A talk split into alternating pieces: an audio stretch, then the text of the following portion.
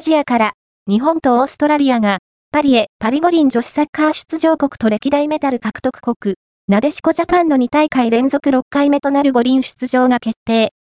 2枚しかないアジアから、パリ行きの切符をつかみ取った。